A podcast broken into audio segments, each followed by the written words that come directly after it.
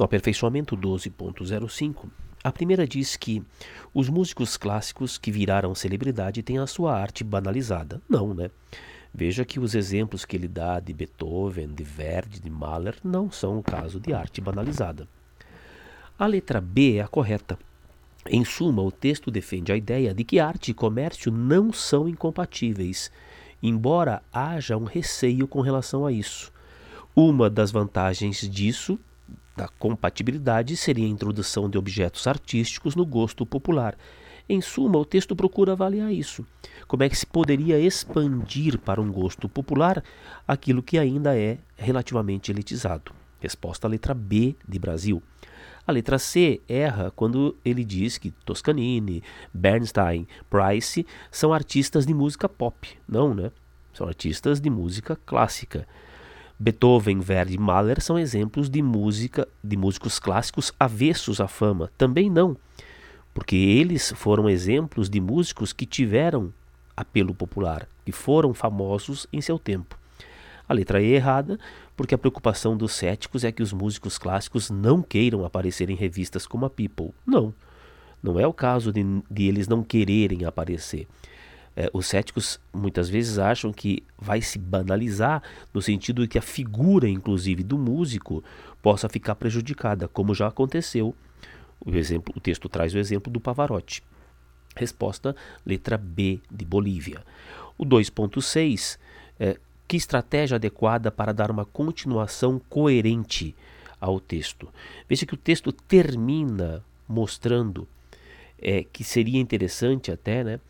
É, que uma nação, uma nação distraída com a banalidade desse atenção a uma sinfonia de 45 minutos. Que, portanto, as pessoas que não estão acostumadas à arte clássica, à arte erudita, se voltassem para ela.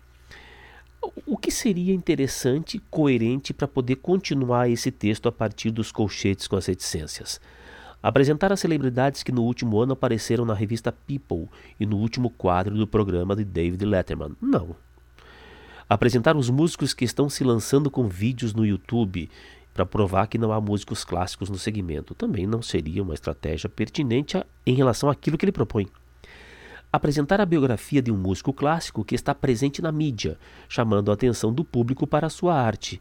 Ora, se tem que ser alguém virtuoso, se tem que ser alguém que tenha erudição na arte, seria natural, seria coerente que houvesse a biografia dessa pessoa mostrando que ela está presente na mídia. Resposta era a letra C. Depois, mostrar que a cultura da celebridade é um investimento certo para quem quer se dedicar à música clássica, nada a ver. Argumentar que todo artista célebre precisa aparecer em comerciais e capas de revista não teria nada a ver com a ideia de alguém que vá convencer, vá persuadir a, a nação a voltar os olhos para a arte, uh, seja uma celebridade simplesmente que apareça em comercial. Resposta letra C. Na 12.7, ele pede que você consiga reunir as duas ideias que estão no início do texto. E aquelas duas ideias tra tratam de o mundo da música tem um relacionamento tenso com a fama, o músico da música clássica. E depois, por um lado, todos sentem falta dos dias em que Toscanini, Bernstein, Price estavam na crista da onda, portanto eram famosos, tinham celebridade, eram celebridades. Existe essa tensão. Se você observar as reconstruções propostas, Todas, excetuando a letra E, que é a correta. Todas apontam para a mesma ideia. Na letra A, ele diz assim: O mundo da música clássica tem um relacionamento tenso, haja vista. Então, existe tensão, haja vista. Por que todos sentem falta dos dias de celebridade daquelas pessoas? Não, não é uma questão de causa. Na letra B, de novo vem a causa. Como o mundo da música clássica tem um relacionamento tenso, todos sentem falta dos dias de celebridade. Ele só inverteu agora a causa, mas continua havendo uma relação causal. Se antes a causa era todos sentirem falta, na letra A, na letra B a causa é o mundo da música clássica ter uma, um relacionamento tenso. Na letra C, volta a mesma ideia da letra A por todos sentirem falta dos dias. porque todos sentem falta dos dias. Haja vista que todos sintam falta dos dias.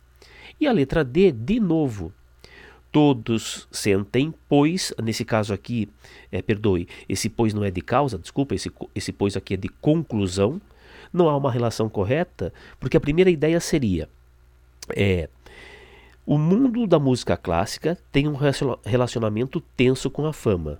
Conclusão, todos sentem, portanto, falta dos dias em que, não havia, em que havia celebridade por parte daqueles autores. Não, né? É, não é uma conclusão o fato de o mundo sentir falta deles a partir da existência de uma tensão entre a música clássica e a fama. Por que, que a resposta é a letra E? Veja, apesar de todos sentirem falta dos dias de fama de Toscanini, de Bernstein, de Price, embora as pessoas sintam falta daqueles dias de celebridade, temos de admitir que o mundo da música clássica tem um relacionamento tenso com a fama. Há uma tensão entre música clássica e fama, embora, apesar de todos sentirem falta da fama daqueles compositores. Resposta era a letra E, portanto. O exercício 12.8 traz um texto sobre as chamadas pessoas habitadas. E depois ele pede que você faça uma identificação daquilo que é marca e daquilo que não é marca destas pessoas que são pessoas diferenciadas, pessoas que têm um fogo interior que as diferenciam. E você vai observar que aquilo que caracteriza as pessoas ditas habitadas dentro do texto é justamente não ter a certeza das coisas. Por isso, imprevisibilidade, dúvida, transgressão e surpresa são essas marcas, de modo que a resposta é a letra D de Dinamarca. No 12.9, você vai observar que os três trechos fazem menção, referem-se ao céu, à lua, à ideia da possibilidade da chuva. Ele pede que você perceba qual é a, a, a inter-relação entre os três trechinhos extraídos de Vidas Secas. A resposta é a letra D, porque todos se referem a etapas diferentes e que se complementam na formação do mesmo fenômeno meteorológico. E como é que a gente percebe isso? Veja que na letra B você tem havia mais de cinco estrelas no céu. Então ele começa com cinco, depois havia mais de cinco. Tudo bem, ia chover. Depois, na letra C, a lua crescia, as estrelas foram esmorecendo.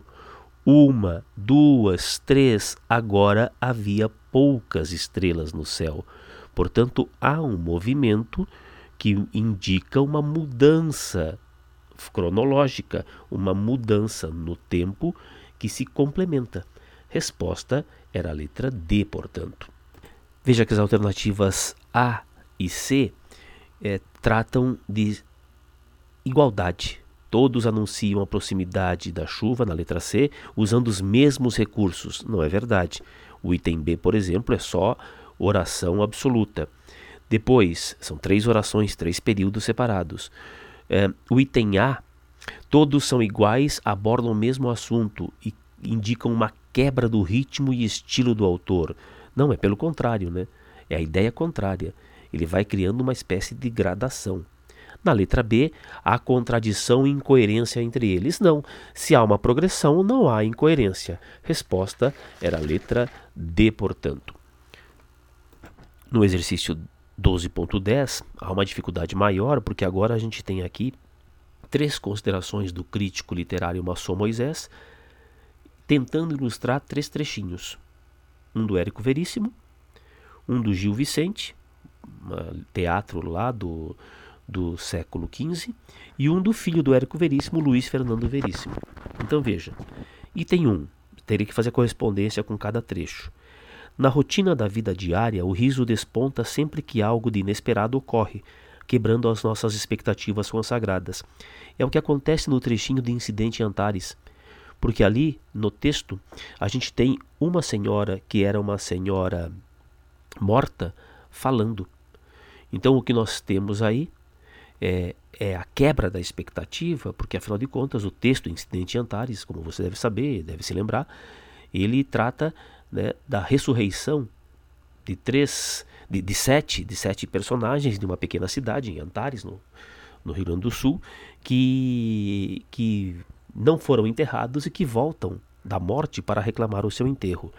O primeiro item está de acordo com aquilo que o maçom Moisés propõe, segundo a questão, no trecho 1.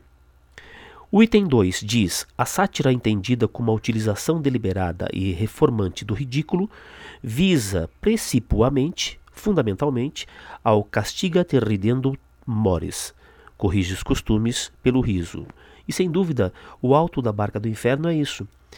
Apontando nos tipos que iam para a barca do inferno ou para a barca do paraíso, aquilo que eram as suas virtudes e principalmente os seus vícios e defeitos, de uma maneira jocosa, satírica, Gil Vicente vai apontando quais são as mazelas da humanidade. Portanto, o item 2 encontra amparo no trechinho de alto da barca do inferno. E por fim, no item 3, você tem o riso de flagra acontece em razão da incongruência ou da ruptura, ainda que breve, das regras estabelecidas pelo uso.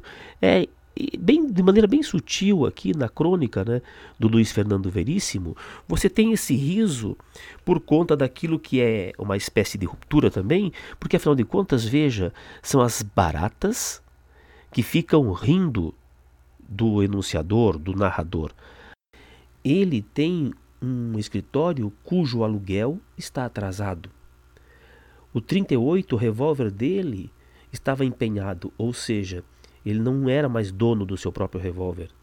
A namorada o deixara por um delegado. Portanto, você tem aí a construção é, de um anti-herói a partir de detalhes que quebram aquela expectativa com relação a quem seria o herói, o detetive. Resposta letra D, porque o item 3 também está correto na exemplificação do trecho escolhido pela questão. Todos os três itens apontam para os três textos de uma maneira pertinente.